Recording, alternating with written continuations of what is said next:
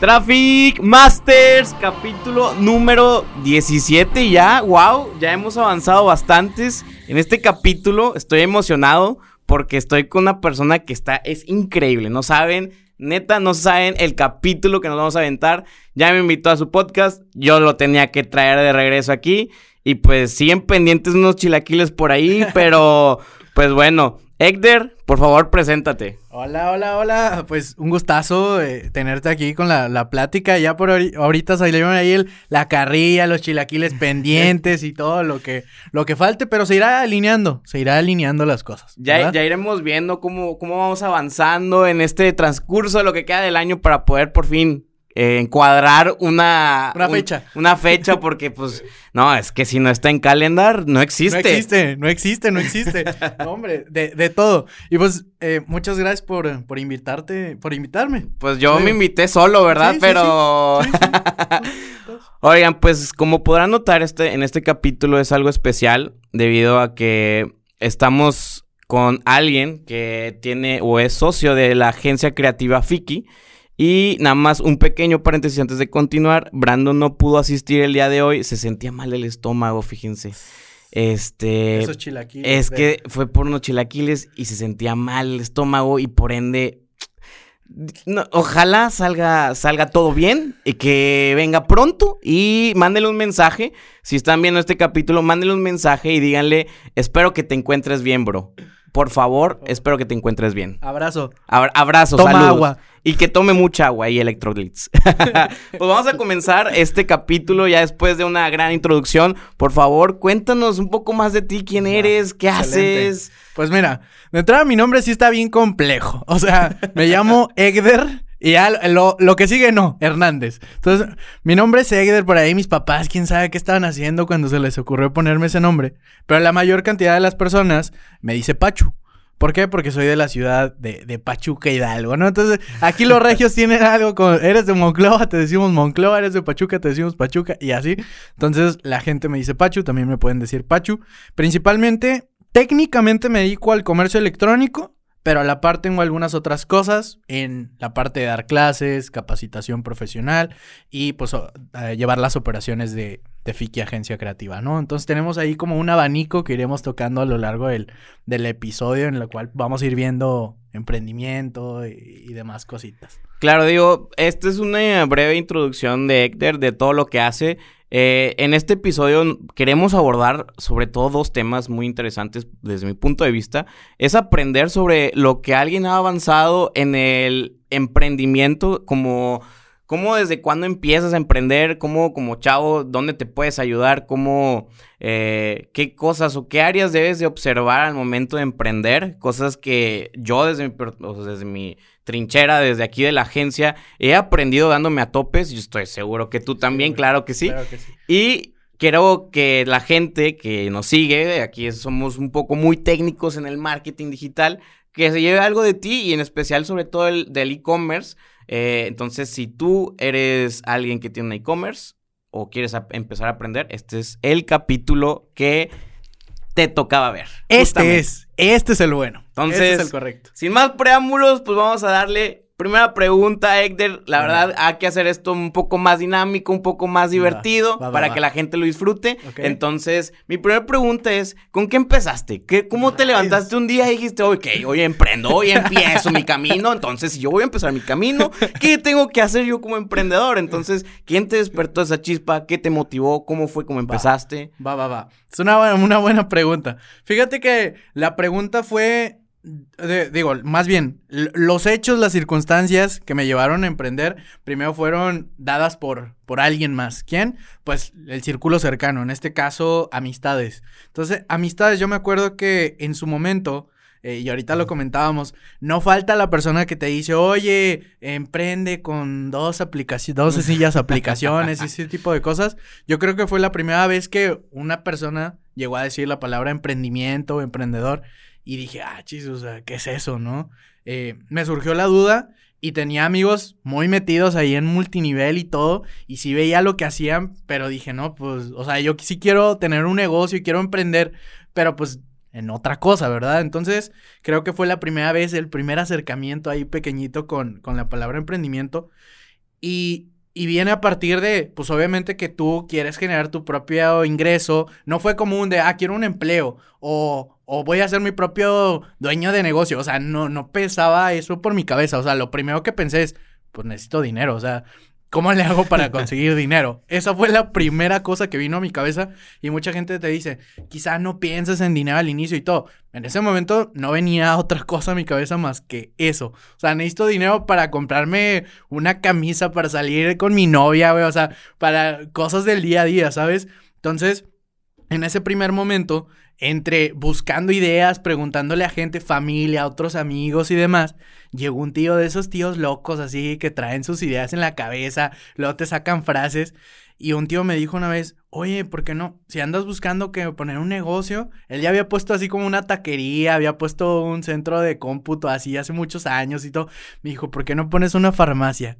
Una farmacia. Y yo así, sí, una farmacia, o sea, que tengo, tenía 18 años, es de que tengo 18 años, estudio algo completamente diferente, yo estudiaba para ser maestro y me dice, pon una farmacia. Es como de que, what the fuck. Claro, o sea, ¿cómo, cómo transicionas de ser maestro a, ok, una farmacia? Una farmacia. Claro que sí. Sí, sí, claro que sí, no, no estoy en área médica, nadie de mi familia se dedica a eso. Así que, ¿cómo que una farmacia? Me dice, sí, pues yo veo que sí sacan dinero los de las farmacias.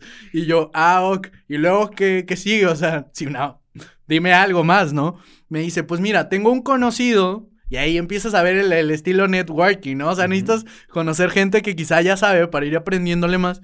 Y, me dijo, tengo un conocido que ya tiene una farmacia, tiene varias, tiene como una cadena de farmacias. Lo que vamos a hacer es que yo te voy a llevar con él y, y él mismo que te diga qué es lo que necesitas, ¿no? Entonces ese fue, el, fue como que la primera de, va. Entonces ya hay alguien que me puede decir cómo va el camino, por dónde irme, que yo no sé. Y todavía ni sé a qué me voy a enfrentar, pero chinga su madre, le, damos, ¿no? Vamos por ese camino. Entonces, en ese proceso, pues me dicen, oye, necesitas este papeleo, necesitas una inversión de tanto dinero para el inventario, necesitas, oye, un local físico, nada digital, era, negocio tradicional, ahí como puestecito de abarrotes, pues la farmacia era lo mismo, ¿no? Claro. Entonces, como que todos los requisitos, todo lo que ocupaba, y pues obviamente tanto empecé a juntar dinero, pedí dinero a familiares. Entonces hasta, o sea, el apoyo sí lo llegué a tener en ese, en ese punto, pero ya después como operas. O sea, te das un cuenta, ojo aquí, porque mucha gente ahorita está como de, oye, la visión, qué idea es la nueva y todo. Sí, güey, pero ¿cómo vas a operar ese negocio? Si no tienes nada, nunca has operado ningún negocio o has operado otros de otros sectores. No es lo mismo operar una constructora a operar una agencia digital o operar un restaurante, güey. O sea, son perfiles y cosas completamente diferentes. Y, pero me lancé, güey. O sea, fue de que, pues, al chingadazo, ¿verdad? Y ahorita platicaremos qué, qué, sucede adelante, pero fue ese el primer, el primer emprendimiento con el que me topé.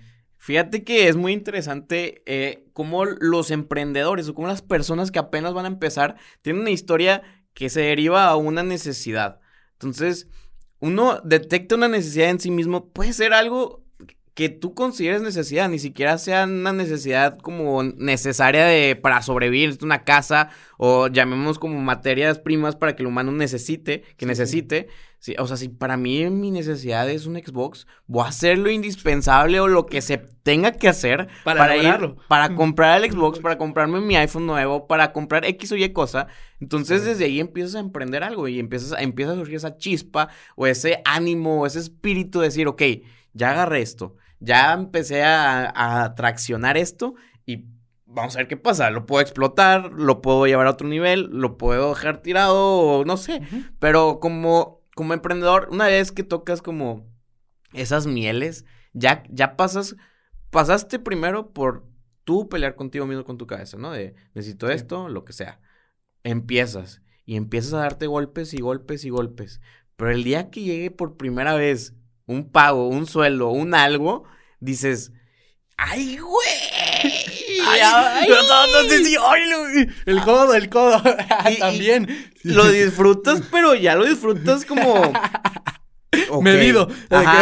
ya me costó todo este tiempo. Pero esa victoria sabe a gloria, o sea, y una vez que la pruebas como emprendedor es como ganarte la lotería. La ganas una vez y dices, la voy a volver a ganar. Tengo que... Lo tengo que volver a hacer y la tengo que volver a ganar. Entonces, mi pregunta, a lo que sigue esta parte es, en el proceso tú tenías una farmacia, ¿no? Y ahorita estamos en Monterrey. ¿Qué pasó con esa farmacia?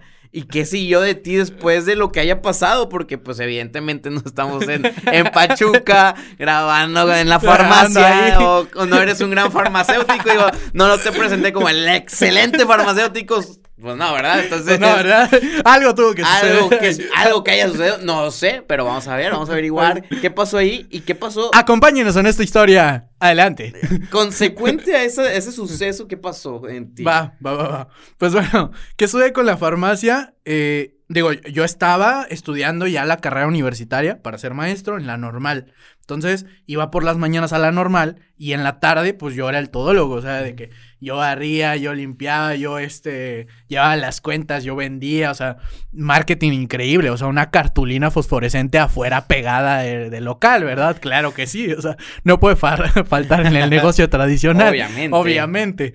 Entonces, este, empieza a avanzar poco a poco gente de la colonia ya empezaba a acercarse, ya lo veían, iban a empezar a comprar. Y entonces sí fue creciendo, fue creciendo la farmacia a tal punto que ya, ya después tuve que separarme, tuvo que haber una persona este, ya encargada de, de atender la farmacia, ya yo llegaba, eh, complementaba varias horas, entonces también me quedaba en la farmacia y todo, pero ya iba avanzando la cosa, o sea, ya en un punto, y ojo, aquí no es como que, ah, hubo una estrategia o algo, porque pues yo no sabía nada de hacer una estrategia, no sabía nada de marketing. O sea, lo único que yo sabía era que tenía que pasar tiempo ahí, tenía que pasar tiempo y buscar la manera de hacer que la, la, colonia llamara la atención, ¿no? Entre, entre algunos vecinos, tocarles, poner ofertas de que descuentos, esta semana vendemos esto a tal precio, o sea, pero así muy, muy básico, así bien rústico, rústico, rústico, rústico.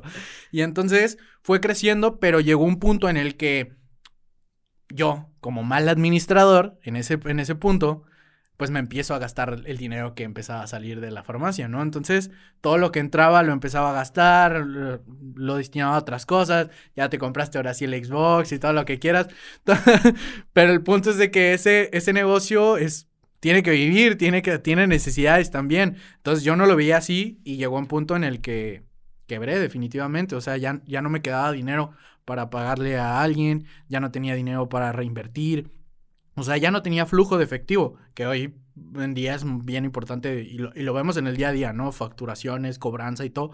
El flujo de efectivo es, es vital para que tu negocio viva. Y muchas veces, aunque dices, ah, me van, hice una venta enorme, pero sí, ¿cuándo te la van a pagar? ¿Te la van a pagar mañana o de aquí a tres meses? Y en tres meses puede que ya no estés vivo como empresa. Entonces, digo, ahorita ya lo vemos a escalas más, quizá más grandes, pero en ese momento este, quiero a la empresa porque ya no tenía flujo y ya tuve que empezar a venderla, vendimos todas las medicinas, todo el pedo, ahora, ahora dilo sin llorar. Ah. no llores, no llores, por favor, por favor, güey. Pudiste haber sido el mejor farmacéutico del mundo.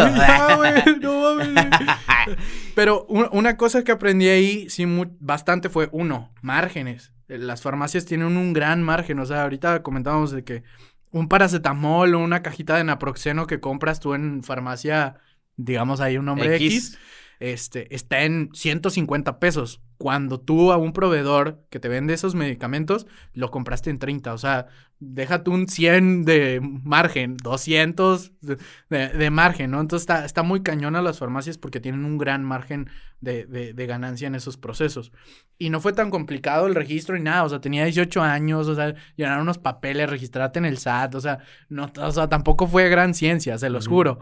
Este, buscándole en los portales, créeme que ahí te va a decir, es como sacar una cita al pasaporte, no está, no está tan complicado. Pero llegó el punto en el que quiebro la, la farmacia, o sea, ya, ya no hay dinero para continuar. Y al mismo proceso, yo me doy cuenta que ya llevaba dos años siendo como estudiando para ser maestro, ya daba clases, y me doy cuenta que quería seguir enseñándole a la gente, pero que no quería ser maestro. Entonces ahí fue como que otra, uno, el negocio se va para abajo. Dos, me doy cuenta que lo que quería hacer en mi día a día, en adelante, en mi estudio, mi carrera, tampoco era algo que quería. Entonces otro, así como fracaso, ¿no? Primero, segundo, y luego también falleció una persona bien importante que era mi abuelito, que es como mi, como mi papá, en el, como fue como mi papá, me crió y todo. Y, güey, o sea, casi casi la vida me dio así tres trancazos en los mismos meses, güey, así, o sea, seguiditos, seguiditos güey. O sea, literal fue de, de esas veces que dices, güey, en lo profesional, en lo personal, en lo, güey, te estás hecho, hecho mierda, literal, ¿no? Pero ahí mismo, en ese punto, güey, en ese obstáculo, güey, fue donde dije, güey, pues tengo que hacer algo, o sea, voy a buscar otro lugar a donde irme, me voy a cambiar de carrera y voy a ver qué otro negocio a futuro pongo, ¿no? Entonces fue como que, ok, ya pasó este pedo, pero pues tienes que continuar, güey. O sea, no se acaba tu vida, güey. No mames, tienes 18 años, güey. Claro. Bueno, en ese ya 19, por ahí va. Entonces, dice que pues continúas, ¿no? Entonces busqué la opción de irme a otra ciudad, veo diferentes ciudades y una fue Monterrey. Entonces dije, ok, no nunca conocí, nunca había visitado Monterrey. Pero mi mamá se casó con un regio. Entonces él fue de que, eh, ve a Monterrey, hay buenas universidades, la carnita asada y todo, ¿no?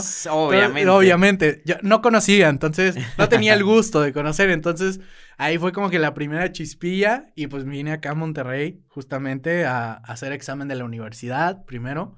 Ya me cambié de carrera y todo y ahí ya podemos seguir con el, la, siguiente línea de la historia. La siguiente línea. Entonces, Fíjense bien, aquí hay algo muy interesante. Primero hablamos de un despertar de intereses, de necesidades. Después continúas con tu primer obstáculo que te llega como emprendedor.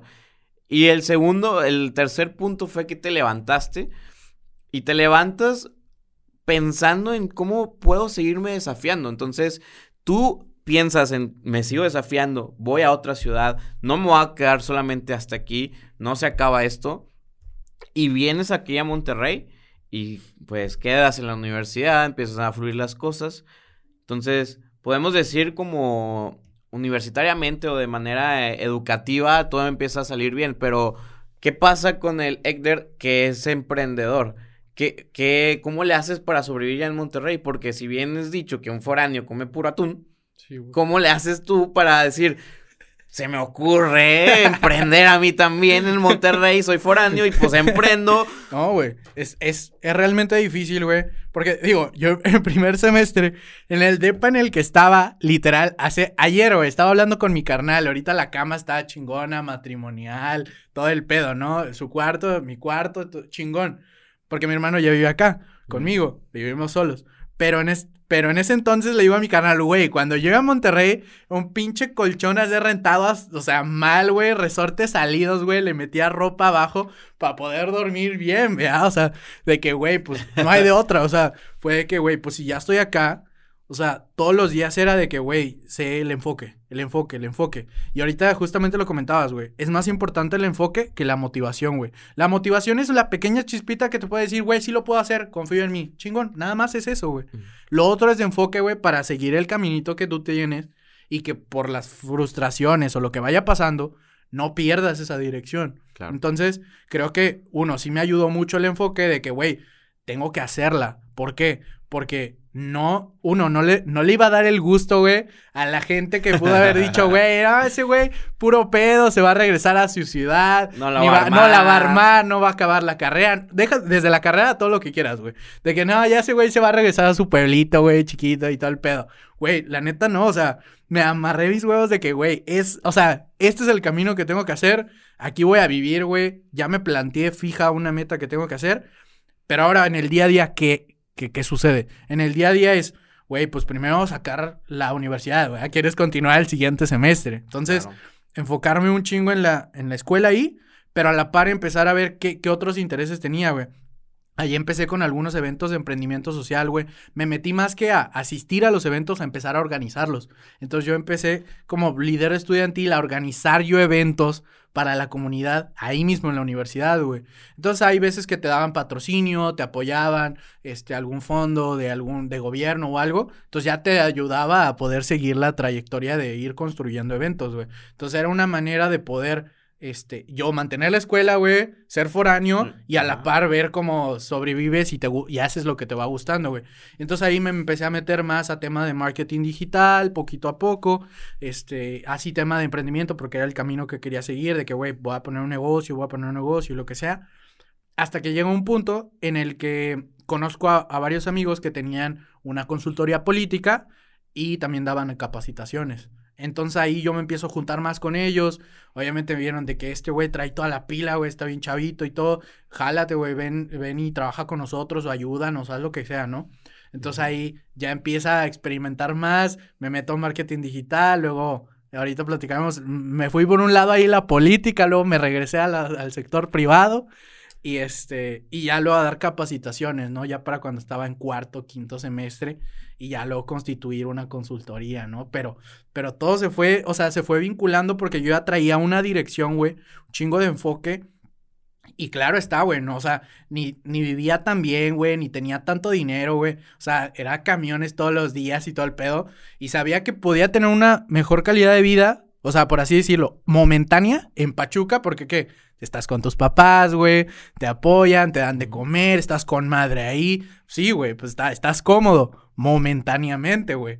Pero era de que acá, güey, tengo un enfoque porque a la larga, güey, voy a realmente a yo construir lo que realmente quiero y por algo decidí salir de, ese espacio, ¿verdad? Claro, es que cuando uno, uno despierta, uno saborea y uno cae, lo que queda de ti es, es una fuerza bruta o extrañamente, no sé cómo, cómo decirlo, cómo explicarlo, que solamente lo único que quieres es, ya no importa. O sea, ya no importa lo que tenga que pasar, ya no importa lo que tenga que suceder, esto va a salir porque va a salir.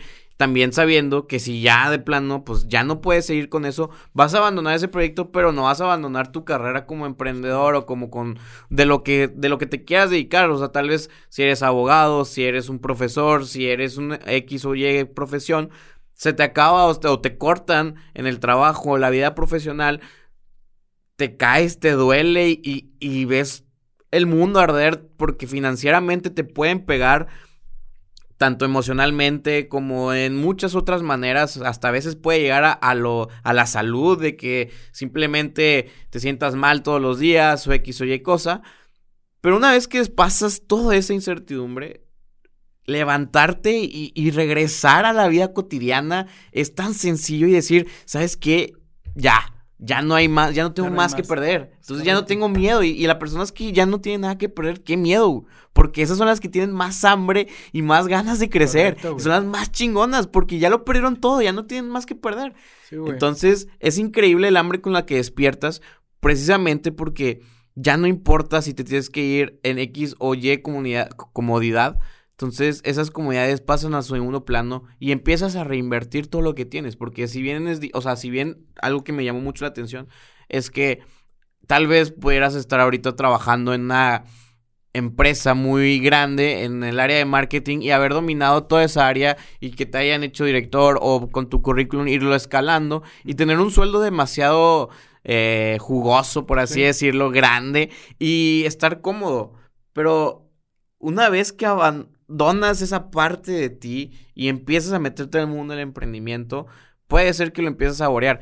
Y igual no tampoco te digo, oye, salte ahorita de tu trabajo donde mantienes a toda tu familia y no. no. o sea, esto es eh, también es una transición momentánea, o sea, ¿cuánto te costó a ti pasar de la farmacia después a venirte a Monterrey, después llegar a donde la consultoría y después terminar en una agencia creativa. También cuánto a mí me costó desde que empecé a emprender, salir de una empresa, moverme X o Y, me, hice abogado un rato, luego regresé, entonces... Fue un, es un trayecto. es un trayecto, güey. Y pueden ir, ir pasando muchas cosas, güey. Y no necesariamente, o sea, no entras directamente y avanzas y dices, ah, es tan sencillo crecer una empresa y todo. Tan, Digo, tampoco lo es crecer dentro de una empresa como, no sé, Sigma, CMX, todas las enormes que hay aquí. O sea, tampoco está sencillo. De aquí a que te hacen, te pueden tardar un chingo de años. O si traes una trayectoria muy buena ahí o algo nuevo, pues obviamente sí, ¿verdad? Sí. O sea, los caminos van a ser difíciles, sea el que quieras tomar, güey, de entrada. Pero claro está en este punto, cuando ya no tienes nada que perder, güey, que literalmente yo sentí que ya había perdido todo en Pachuca, güey. O sea, ya ya no había nada, güey. O sea, era como de, pues aquí es mi cero, güey. O sea, es, mi reinicio, mi, mi, mi, reinicio, güey. Y de aquí para adelante, güey, yo, yo decidiré construir lo que, lo que quiera hacer de aquí en adelante. Porque estaba, pues, rompiendo como algunos también paradigmas, porque toda mi familia ah, de, de mi papá habían sido maestros dejo de ser maestro y soy el primer nieto que ya no es maestro, güey. O sea, fue como de que, hola, era, ¿sabes? O sea, te fuiste por un camino bien diferente. Y no quiere decir que no me gustaba eh, eh, enseñar, güey, es lo que estábamos diciendo. Me encanta enseñar, capacitar y demás, pero no ser específicamente maestro, güey, ahí en específico. O sea, de que maestro de secundaria y las clases que te den y esas son las que tienes que dar, ¿no? Eso, eso no, no, no me gustó nunca. Pero en e, pero en el punto de hay gente, güey, que, que, tengo mis compañeros, eh, muchos, y gente que también ya lleva varios años en Monterrey, que por decir ahorita, a partir de pandemia, güey, pues ya no pudieron tener otra opción. O sea, se regresaron a sus ciudades, ya no pudieron quedarse aquí, güey. Por una otra circunstancia, ¿verdad? O sea, pudieron pasar, o sea, que tenían sus emprendimientos y que murieron, güey.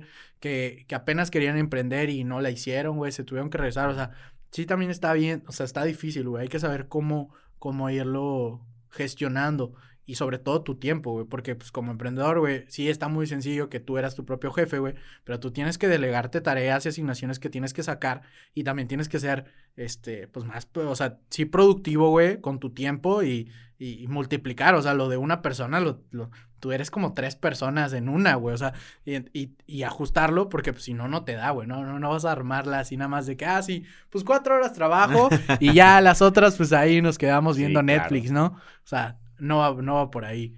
Claro. Fíjate, continuando con tu historia, entonces pasaste por todo eso, eh, pasaste dejar de quedarte tirado, llegaste a la consultoría, pero ¿cómo llegas a Fiki para ya meternos a temas? Ahora ah. sí, ya me dijeron, ya me mandaron por el chicharo, muy emocional, este, ya lloré 10 días, eh, muy bonito, pero, pero ¿cómo qué? O sea, ¿qué me vas a decir? Dame marketing, necesito... Carnita, la carnita, papá, yo necesito... marketing. Venga. Entonces, llegas a la agencia creativa Fiki, que nos cuente los secretos que hay en la agencia creativa Fiki, qué es lo que hacen, cómo lo hacen y eh, exactamente, más o menos, qué es el e-commerce y lo que has estado enseñando Excelente. hoy en día. Sobres.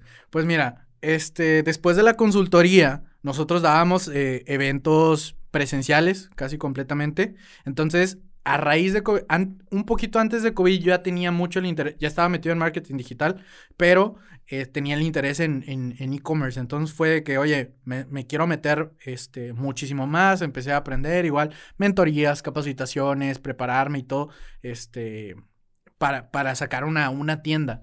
Entonces en ese proceso, también con el COVID, que, que se empezó a aumentar muchísimo todo esto de venta digital, fue cuando Rafa, pues Rafa es el, fundador de Fiki Agencia, Creativa, de Agencia Creativa y en este caso, Rafa, pues habíamos hecho capacitaciones en conjunto con la consultoría y todo, ya traíamos, nos conocíamos de hace años y todo, y el vato me dice, oye, tengo un cliente que necesita una tienda en línea, este, y, no, no le sé tan al 100, ¿verdad? Y yo le dije, güey, no mames, yo me he estado metiendo estos últimos, este, este último tiempo me he estado preparando en este pedo para yo poder manejar tiendas en línea y todo este show. Me dice, pues va, date a este cliente, ¿no? Te, tenlo y tú ve, velo gestionando. Entonces fue que, va, güey, pues vamos a, vamos a, vamos a ver qué show. Y afortunadamente con ese cliente fue un cliente bastante bueno, porque dentro de los primeros este, pasamos, dentro de los cinco primeros meses, pasamos de cero a 100 mil pesos en los primeros cinco meses. El quinto ya vendía 100 mil pesos al mes. Entonces fue de que, wow. O sea, fue de que, wow. Wow. Está chido, nos fue bien, buenos resultados con ese cliente y mejoras, mejoras, mejoras. Entonces, ya después nos pusieron una meta y todo. Pero bueno, para eh, ajustar, ah, me estoy adelantando mucho. Entonces, en ese proceso, pues obviamente, este, yo me involucro con Rafa y obviamente llevando también el tema de cómo podemos hacer crecer la agencia. Eh, Fiki Agencia Creativa es una agencia 360, o sea, manejamos diferentes áreas de negocio que van desde branding, identidad de marca, producción audiovisual, la parte de e-commerce y web, este, BTL y, marketing digital. Entonces, pues partimos de la idea de que, oye, necesitamos gente especialista, líderes de, estas áreas que realmente sepan muy bien cómo, cómo funciona la operación, cómo hacer los servicios. Porque cuando tú tienes una agencia pequeña o cuando sabes de marketing digital, pues nada más eres, e, eres tú solito, pero no sabes delegar, no sabes eh, o asignar tareas, no sabes cómo hacer crecer en tema de, de de finanzas, no sabes, o sea, no sabes muchas áreas, ¿no? Entonces, en este punto primero era que haya líderes especialistas en las diferentes áreas de negocio que puedan operar eh, de manera excelente y ir construyendo equipos en cada uno de estos. Segundo, reclutar gente. Es un trabajo enorme, enorme, enorme. Y lo hemos rebotado. La parte de, oye, ¿cómo, cómo haces que en realidad el, el, puesto que tú necesitas, cómo descubres a la persona ideal para ese puesto, ¿no? Entonces, digo, aquí entra un poquito de cómo, cómo está estructurado Fiki y actualmente pues hemos manejado clientes este, importantes este, como de acero, Adidas, tuvimos campañas con Adidas en Ciudad de México, en, activaciones en Innova Sports, este, y también otros, Sigma, eh, Allen eh, y demás, ¿no? Entonces, desde clientes muy grandes hasta también apoyo a emprendedores, ¿no? Clientes pequeños que su primer branding de su marca, su primera tienda en línea y demás, ¿no? Entonces, es un poquito acerca de la, de la agencia, ¿no? Y ahorita seguimos creciendo tengo dos preguntas técnicas para que ya no digan y no estén llorando. ¿eh? Eh. Este, primero, ¿qué, ¿qué es mejor? O, ¿cuál es lo mejor para la productividad de, tu equipo? ¿Qué, ¿Qué, herramienta utilizas para la productividad de tu equipo? Para asignar tareas, para delegar. Y la segunda, ¿cómo le haces para conseguir gente? ¿O cómo le haces para reclutar gente? Nosotros utilizamos una aplicación o, bueno, un lugar de RH que se llama TokTok. es grandioso Tok. Claro. Varias cosas. Este, varias, varias cosas. Creo que ahí tengo bastante que, que aportarles. La primera es eh, yo siempre estoy buscando sistemas, leo, leo bastante. Ahorita todas las semanas invierto fácilmente unos 800 pesos a la semana en comprar libros, alguna otra capacitación, etcétera. Es de lo más. Eso y en Ubers, ¿no? Porque no, no tengo carro, gasto mucho en Uber. Me, digo, me queda todo cerquita, o sea, cinco minutos de la oficina, casa y todo. Entonces, pues tampoco me, me muevo a muchísimos lugares. Pero este eh, comprando muchas cosas que tengan que ver con metodologías. Una que he aprendido bastante es OQR, OKR, ¿no? Que son los este, objetivos y resultados clave. Entonces, más que asignar tareas, una cosa es asignarle tareas a, a tu equipo y otra es asignarle una responsabilidad a alguien. Una cosa es, yo te asigno una tarea que es algo específico, medible, que tienes que, que, tienes que hacer, ¿ok? Oye, yo quiero que escribas aquí una, un, una síntesis, un análisis de no sé qué, hazme un reporte. Esa es una, una asignación. Pero otra cosa es, tienes una responsabilidad. Oye, tienes la responsabilidad de lograr que el análisis tenga este resultado. Ok, no sé cómo le vas a hacer con el análisis, lo puedes hacer de diferentes maneras, pero sé que tu responsabilidad es esta. Entonces, una de las cosas que te dicen los OKR es que a tu equipo le designes un objetivo un objetivo meta y luego hay resultados medibles. el resultado medible es cómo o qué tienes que hacer para lograr ese objetivo. En este caso, depende mucho del equipo de trabajo. Hay ocasiones en las que tú como, tú como líder de área le dices a tu equipo, este es el objetivo de mi área y las personas de tu equipo, si están muy capacitadas, te van a decir el cómo lograrlo. Si no están tan capacitadas, tú les puedes decir, oye, puede ser una opción esta y esta otra opción y que ellos propongan otras ideas para lograr el objetivo. Y otra, cuando tu equipo realmente no está tan capacitado, lo que todos los líderes hacen es que te ponen el objetivo y literalmente te dicen cómo lo vas a lograr, ¿ok? Entonces, ese proceso de designar, de delegar tareas, va mucho a entender, uno, qué tan capacitado está tu equipo, preparado en tema de marketing, conoce, o, o, cualquier área, conocen realmente como para que les digas un objetivo y lo logren solitos, o necesitas sí tú ponerles ideas para que lo puedan ir logrando, ¿no? Va a depender mucho de la preparación que tenga el equipo. Y ya, y eso es como metodología en sí. La herramienta que nosotros utilizamos es Monday. Ok. Yo eh, entrevisté a una de las este, project managers de una de las mejores agencias de e-commerce aquí en México, con los que de hecho yo eh, tomé mentorías para, para especializarme en e-commerce, con, con, ellos me especialicé, de los mejores aquí en México. Y, y literalmente ella me dijo, no, es que nosotros usamos Monday. Dije, pues no sé cómo le voy a hacer, güey. Pero yo también tengo que implementar Monday en mi, en, en el negocio, güey, en, en, la agencia, güey. Así, con el equipo, güey, tengo que implementarlo y ver cómo lo voy a hacer. Y, y obviamente Monday, Asana, Trello, cualquiera, este, también, antes usábamos Asana, este, en donde llevas obviamente ya la interacción como Kanban, metodologías ágiles de Kanban, de que, oye, el to-do, el doing y el done, este, ese tipo de cosas.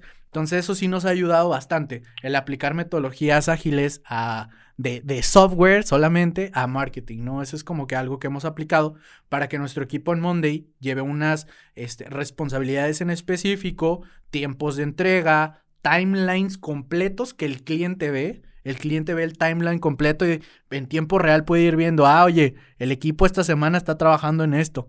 Entonces, esta fecha aquí dice que en esta fecha ya me deben de entregar resultado de esto. Ah, ya pasamos a la siguiente semana. O sea, el cliente es partícipe porque va viendo el recorrido. Imagínate ahorita que toquemos e-commerce. ¿Qué sientes cuando no, cuando el rastreo de tu envío no dice dónde viene tu pedido? No, hombre, pues. Sientes todo el temor. no, pues que no va a llegar, no va a venir y todo pues es lo mismo que pasa con los clientes. Los clientes también tienen dudas acerca de cómo vas a hacer su jale, claro. el trabajo. Entonces, eso nos ha ayudado muchísimo a, tanto en la parte del equipo como de clientes. Entonces, es un trabajo ahí colaborativo para, para gestionar. Eso para gestionar. La segunda, la, segunda, para el tema de reclutar. Hay un hueco, hay un hueco enorme que la gente dice que no encuentra talento en las bolsas de trabajo de las universidades. Es eso. Eh, ojo, ojo. Porque qué? Nosotros, quizá gente que si está movida en la universidad y todo eso, no va a buscar trabajo en la bolsa de trabajo de su universidad. No lo va a hacer. Pero hay mucha gente que sí lo hace. Entonces, una cosa, una cosa, no, no del todo, pero una cosita que sí nos ha funcionado es aplicar, eh, registrar la empresa en bolsas de trabajo del TEC, de la UDEM, de la UNI. Las, las más sencillas de poder agilizarlo Que con la que hemos trabajado es la del TEC. Sencillamente. Y gente que ha pasado por nuestro equipo, oye, yo los vi ahí en la bolsa.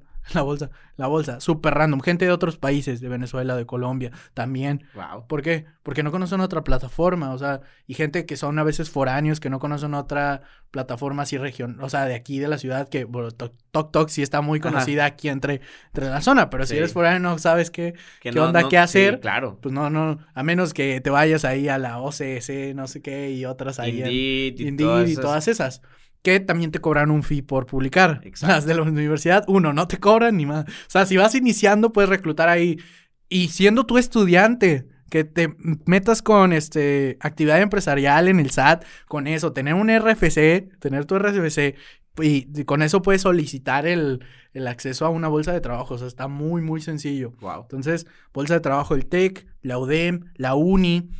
Otro, contactar a los maestros responsables. ¿Por qué? Porque lo que uno, uno es, este es de reclutamiento de gente que, que podría convertirse en algo. Sí. No, no está, ahorita estoy hablando de, todavía no voy a reclutar gente que ya sí tenga el talento necesario. Ok. Cuando estás contratando gente que no tiene eh, todo el talento, quiere la oportunidad apenas, este podría ser un pequeño camino, ¿ok?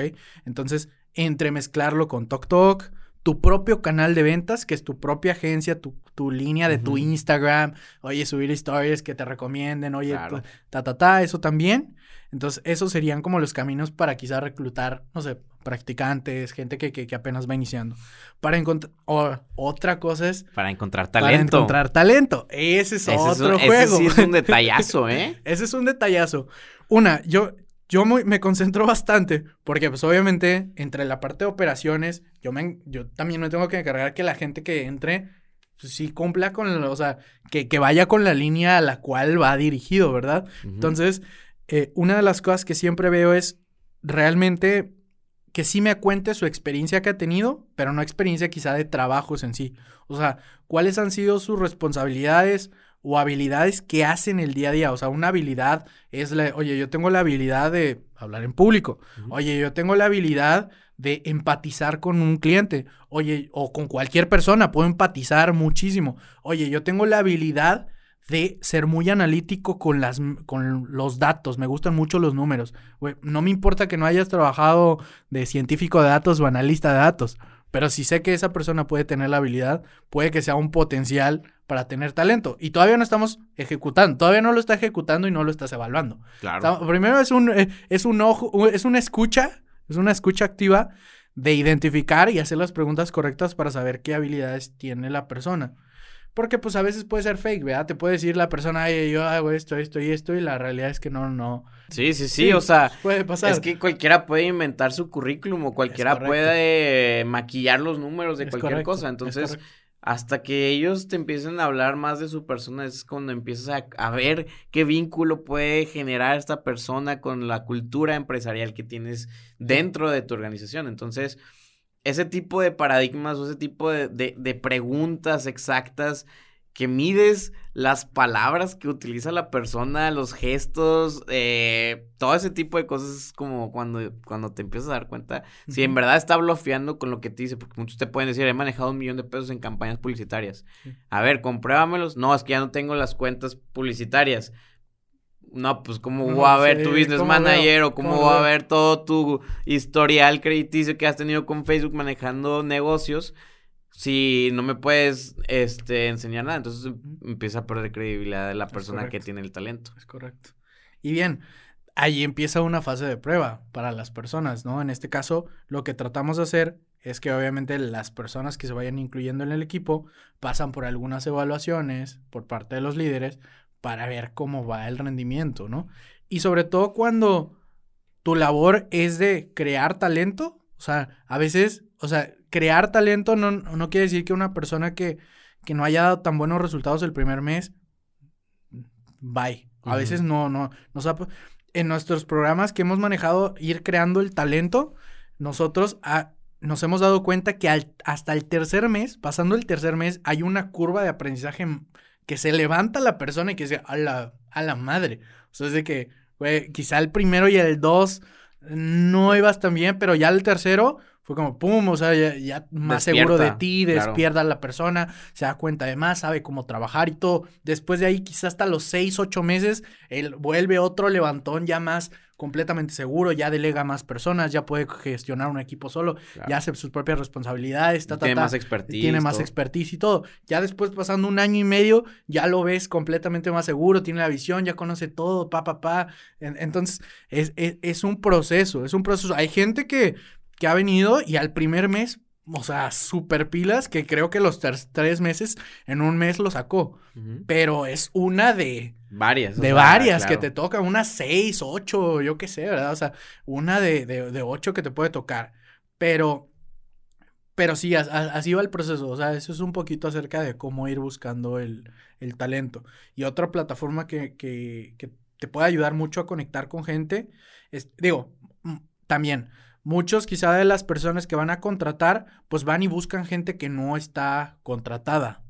O sea, hay, hay un error. O sea, no, no voy a decir que quizá no, no hagas eso porque por algo no están contratados. No, no, no, no va por ahí. Sino que a veces el talento ya está en otro lugar. Lo que tienes que buscar es, oye, ¿dónde está ese talento, ese perfil de esa persona?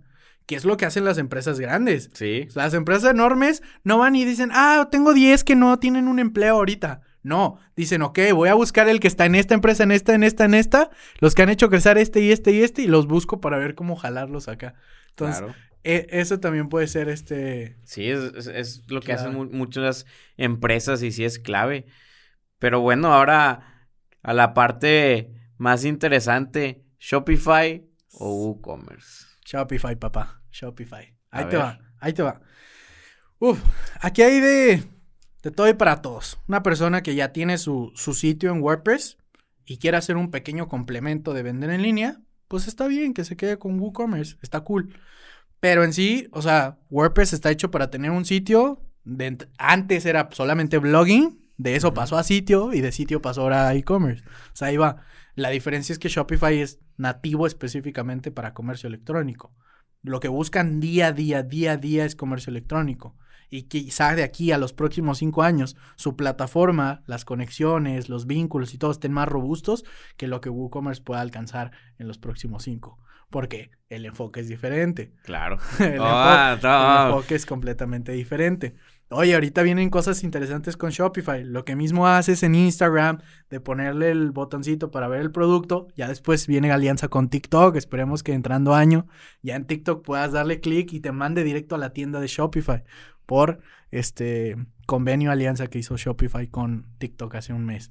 Ese tipo de cosas vienen, ese tipo de cosas vienen. Entonces ya los influencers que, este, que tanto vendían en Instagram, ahora quizá los vamos a poder empezar a, a monetizar. A, monetizar a partir de, de, que abran en, en, TikTok, este, todo TikTok for Business, ¿no? Y la parte de, de que conectes tu tienda en línea con tu cuenta de TikTok y, eso, ¿no? Pero es una breve cosita. Más cosas es que Shopify está concentrado para que te preocupes menos por la programación y te preocupes más en tus estrategias de venta. Punto. O sea, ese es el comentario. Simple. O sea, si no, te, no necesitas preocuparte tanto por el código y demás, este, y preocúpate más cómo empezar a vender. O sea, si estás iniciando, si estás iniciando, preocúpate más por vender. O sea, tu primer problema principal es vender, güey, no otro que luego vas a tener y la madre. O sea, si tu producto ya se empieza a vender, eh, ya lo estás empezando a vender, va, ok, ya se está vendiendo, pues ahora la tienda en línea nada más es una extensión de tu negocio. No es todo tu negocio. Porque después vas a decir, oye, también necesito, quiero empezar a con distribuidores, quiero crear otras marcas diferentes. Entonces ahí ya vas empleando tu negocio. Ya no solamente es una tienda en línea que vende, ya estás ahora sí creando un negocio que tiene varias, varios brazos, varios brazos. Te vas haciendo como el del Mortal Kombat, güey, así. no recuerdo cómo se llamaba, que tenía un chingo de brazos, güey. Y si en algún punto se te cae uno, no es el centro de tu negocio, güey. Claro. Entonces, este, por eso Shopify, güey. Por eso Shopify. Y para, para métodos de distribución, ¿cuáles son los métodos que tú utilizas de distribución para, o cuáles les propones a tus clientes? Digo, muchas personas van a Amazon y dejan todos sus productos ahí.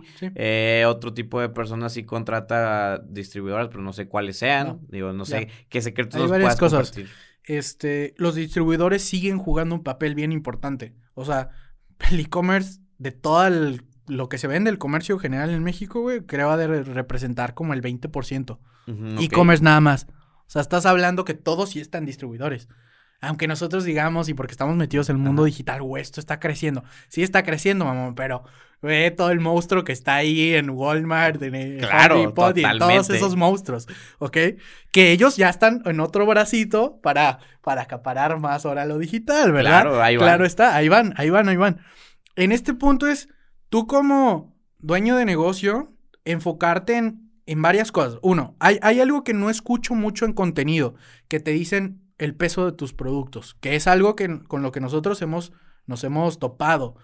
La logística en México sigue siendo un problema grave, duro. La logística es muy cara en México. Mandar productos a cualquier parte de la República sigue siendo caro. Y con el tema de la pandemia, incrementó los precios también. Entonces, la gente a veces no cuida ese tema y veo clientes que tienen cajas enormes para un producto bien pequeñito o productos bien pesados que también pueden buscar la manera de hacerlos más pequeños, cantidades, ver otras estrategias para que les cueste menos a ello y, a sus clientes también. Entonces, es un, esa es una cosita. Pero regresando al tema de cuál sería la recomendación de distribución, o sea, hay clientes que tienen una gran parte posicionada en distribuidores y, y comercio electrónico nada más es un bracito. Pero hay otros que crecieron nativamente digital y ahora están buscando posicionarse. ¿Por qué? Porque poco a poco te vas dando cuenta que lo que tú tienes que hacer es construir un negocio, no un canal digital. O sea, tu verdadera chamba es construir un negocio. Y el negocio, no importa de qué canal de venta lo saques. O sea, tienes que conseguir tu meta de venta. Entonces, no, no, no me importa si lo estás vendiendo con referidos con influencers o en un distribuidor. Yo lo que quiero hacer es llegar a mi meta de venta. Pero ¿qué tienes que hacer? Experimentar. No sabes que te van a funcionar influencers hasta que no los pruebes. No sabes que la tienda en línea va a funcionar hasta que no la cales. Eh, el distribuidor, tener un primer distribuidor a ver si sí funciona o no, güey. O sea, es muy variable porque sí depende el sector. No es lo mismo maquillaje, güey, de aquí a que entres a Sephora, que eh, alimentos, de que aquí a quesos y cosas, de que aquí a Soriana, güey. No es lo mismo. O, ropa, güey. Ah, pues yo quiero, eh, vendo en un bazar, güey, en un mercadito y quiero pasar de eso a tener una tienda ahí en Fashion Drive, güey. Pues digo, va a estar, va a estar muy cabrón, o sea. Son, son maneras en las que debes de, poner, plantear los objetivos y ir escalando tu negocio poco a poco, pero es, correcto. es mediante facetas y es toda una transición que debes transición del negocio. Y fíjate, yo lo relaciono mucho con las plataformas de, de, anuncios. ¿Por qué? Porque imagínate, hace unas semanas que se cayó Facebook y la, la gente que dependía específicamente de eso para llevar sus ventas, o sea, es como lo mismo del canal digital. Si se te cae ese canal, pues tienes los distribuidores, tienes esto, tienes esto.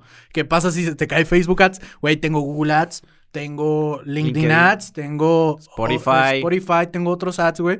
Email marketing para llegar a la gente que ya me compra, ta, ta, ta. O sea, tengo un abanico de posibilidades para que el negocio, el negocio, no mi canal digital, prospere. ¿no? Entonces creo que esa es la, respuesta. Y va a depender mucho de, de, las personas. Este, de, digo, del producto en sí que está vendiendo la persona. Pero en este caso, este, yo no estoy en contra ni de Amazon, Mercado Libre, Shopify, WooCommerce y todas las plataformas, que hay un chingo ahorita. Mi tienda nube está creciendo enorme, una plataforma argentina que quiere competirle a Shopify. Este, ahí viene Magento, Betex, que son para crear así estilo marketplaces como o, bueno, tiendas estilo Home Depot o así en, en esas otras plataformas. Pero el punto es que en este caso no es como una competencia per se, hasta que no lo pruebes. Realmente, o sea, sí hemos visto una caída en Mercado Libre en productos mexicanos y un ticket más alto de compra en, Amazon, pero este, como quiera la tienda en línea sigue siendo tu canal principal, porque es la conexión directa con los clientes. Ya sabes, o sea, los clientes de Amazon son clientes de Amazon, los de mercado igual, o sea, no son tus clientes. Y si quieres volver a tener un, una recompra, volver a tener contacto con ellos, pues tu tienda en línea va a ser como que el pilar. Pero volvemos a lo mismo. Tu objetivo es de venta.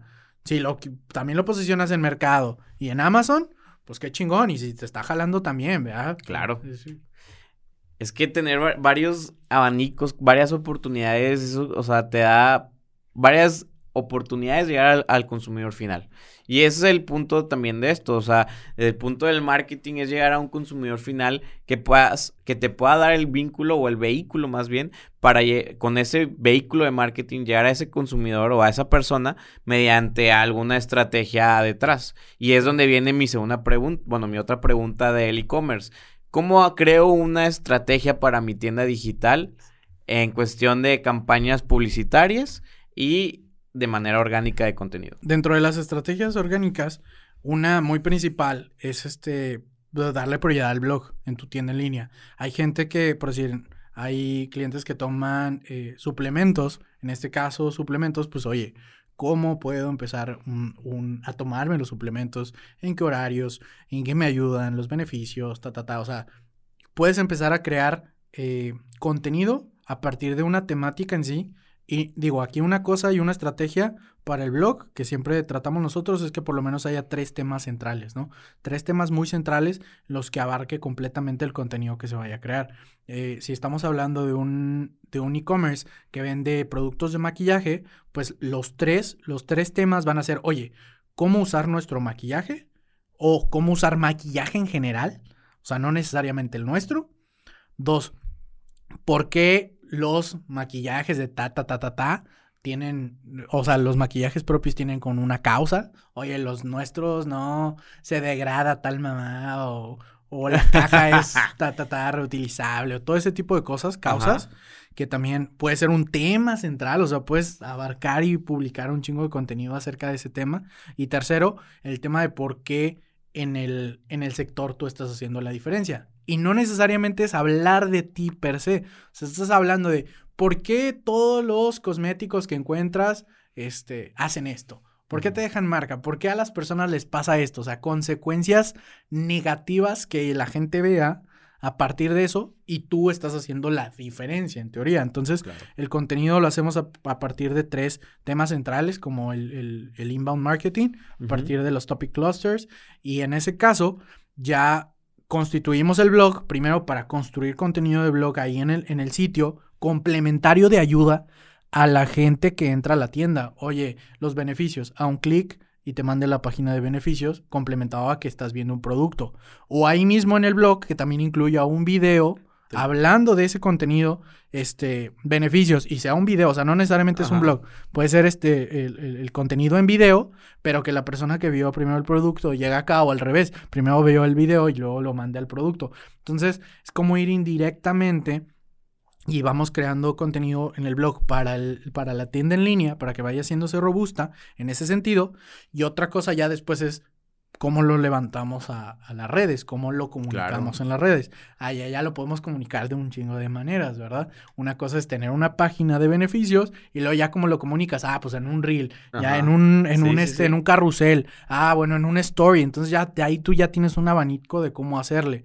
En ese caso, obviamente la recomendación es que esté sincronizada tu tienda con Facebook y con Instagram para que en Facebook y en Insta salga la tienda, ¿verdad? O sea, Sí, que en. Instagram salga hasta abajito todos los productos que tienes y pues tu contenido no se, solo se quede en contenido, porque nos ha tocado clientes que están increíbles tus stories, hablas un chingo ahí, pero ¿y luego qué? O sea, son efímeras en este caso, las stories se acaban y luego la gente ya no fue directamente a tu sitio, o ya no vio tus productos porque no lo conectaste, no hay una sincronización o no tienes la tienda en línea, o sea, ese tipo de cosas que bloquean que la persona pase de un punto A a un punto B. Entonces lo que tratamos de hacer es que se vaya conectando a través de que lo que se esté publicando quizá en el blog o el contenido que se está creando ahí o lo que hay en las páginas siga unas temáticas, que esas temáticas también abarquen las redes sociales con puntos de acción a, oye, si quieres saber más de los beneficios o los problemas de ta, ta, ta, los este, medicamentos o del maquillaje en México, ta, ta, ta, ve nuestro blog o ve nuestro video, ta, ta, ta, y indirectamente lleguen al sitio web y ya después vean nuestros productos. Entonces es una manera orgánica en la que puede funcionar. Este, claro está que también ahí puede ser un programa de referidos, también este, dándole puntos. La gente ya te compró, dale puntos porque te refieran a otra persona que es parte de un programa de lealtad para que la gente pueda, ir- o sea, es, es Sí. parte de growth, growth marketing, claro. ¿no? Para que vaya creciendo solito, o sea, orgánicamente. Y la otra parte de, de ads en específico es, a partir de este año, está el, el objetivo de la campaña, que es ventas del catálogo, ¿no? Sí. O sea, es muy nuevo en ese sentido, o sea, no mucha gente que, que estaba en marketing digital la aplicaba, salió creo que, que en febrero del 2021, y, y ventas del catálogo que te hace es que sincroniza tu catálogo de, de Shopify o de la tienda en línea que tengas y automáticamente lo que va a hacer es que va a mostrar el producto, ¿no? Entonces, eso es algo bien benéfico, bien, bien cañón. Uno, te ahorras el, el estar haciendo contenido en específico. Claro está, puedes hacer contenido antes, en el proceso del, del inbound antes, pero ya para la venta, esa de ventas del catálogo ya es directa con el producto, con una oferta, ahí envío gratis, 50% de descuento y todo, entonces esa te puede ayudar muchísimo. Pero antes de eso, pudiste haber promocionado, este, eh, por decir, en tema inmobiliario, oye. ¿cómo, cuáles son los beneficios de empezar a invertir en Yucatán, en Miami, en Los Ángeles, ta, ta, ta, Mérida. en Mérida? No, pues ok, es contenido general, no te estoy vendiendo nada, güey. O sea, es un contenido general. Llega a 50 mil personas, creas un público personalizado de esas 50 mil, luego esas 50 mil le mandas un anuncio ya específico de por qué debes de invertir con nosotros o un testimonio de, de yo invertí aquí y ahorita plusvalía, tengo un terreno, ta, ta, ta, testimonio o algo en específico y ya luego ahora sí uno ya más específico de esta es la oferta. Ahorita, si inviertes ahorita son 3 mil pesos al mes, ta, ta, ta, y puedes obtener esto, ¿no? Entonces ahí vas creando con el pequeño el embudo desde el contenido hasta ya la oferta de venta. Con un e-commerce va, pues puedes aplicar lo mismo, o sea, contenido general que puedes pautar o que sea orgánico viral, así de que, güey, tuvo 100 mil y es orgánico, va, pues guarda el público personalizado, aunque quizá no tienes pixel, eh, no, no tienes la tienda todavía o ya la tienes, guardas el público, de ese público sacas tres similares, de 1 a 3%, de 3 a 4 y luego de 5 a 7, y, ya tienes tres públicos, ya no solo uno, tienes tres que puedes utilizar en tres experimentos de otras campañas, y luego de esas campañas, y ahora sí pasas a un anuncio de venta, ¿no? Entonces ahí es como vas ejecutando como la estrategia paso a pasito para que todo vaya encaminado a, a- a las compras. Pero este, para e-commerce en específico, digo, este es, eh, lo puedes aplicar para e-commerce o para otros negocios, pero en e-commerce muchos, si son compras impulsivas, no necesitas quizá a veces hacer todo el embudo. A veces son cosas muy de que, oye, es 300 pesos, 200. A veces la gente lo compra así sin, sin de que, oye, no es como un servicio, ¿verdad? Que sí, Sí, necesitas claro. un, un- un proceso más largo. Con a veces con productos directamente. La campaña que me interesa es la de conversiones y la de venta del catálogo y se chingó. O también la de interacción con la publicación o reproducción de video. Yo en lo personal son esas cuatro campañas las que más me interesan. O sea, las demás me valen madre. O sea, ¿por qué? Porque a mí lo que me interesa es que lleve, eh, haya ventas en la tienda. Entonces, venta e interacción. Porque la interacción la puedo guardar como un público y ese público que ya está interesado en ese tema, ya lo puedo después llevar a una venta, ¿no? Entonces, prácticamente es así. Ese es todo el camino del cliente que tiene que recorrer a alguien en una e-commerce brevemente explicado porque, wow, o sea, ha sido una plática muy extensa. Creo que la gente lo espero que les, o sea, que este podcast, que esta intervención mía haciendo mis locuras sin Brandon, mientras Brandon se siente mal, eh, les haya hecho mucho beneficio a todos ustedes realmente aportaste bastante a la comunidad nuestra. Se me hizo un increíble programa, un increíble eh, capítulo. Yo me voy mucho con las historias que tenemos en conjunto. Espero que todos los emprendedores que estén allá afuera estén empezando a creer en sí mismos. Y si tú apenas vas a emprender una e-commerce o vas a, crearla, aquí hay unas pequeñas un pequeño preámbulo, preámbulo, que debes de tener en cuenta y ser consciente de lo que a lo que te vas a enfrentar y que no solamente te quedes con tu tienda en línea, porque muchas personas quieren empezar con la tienda en línea y se olvidan de, tal vez de otros canales de venta o creen que van a hacer magia con nada más Facebook Ads.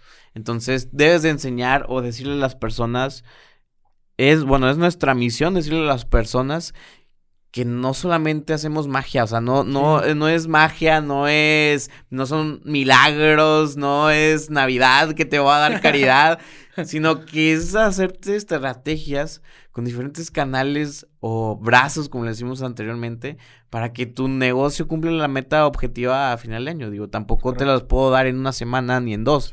Es un proceso que necesitamos llevar es un proceso en donde acumulas masas, donde acumulas públicos, haces un embudo y llegas al final a una venta efectiva.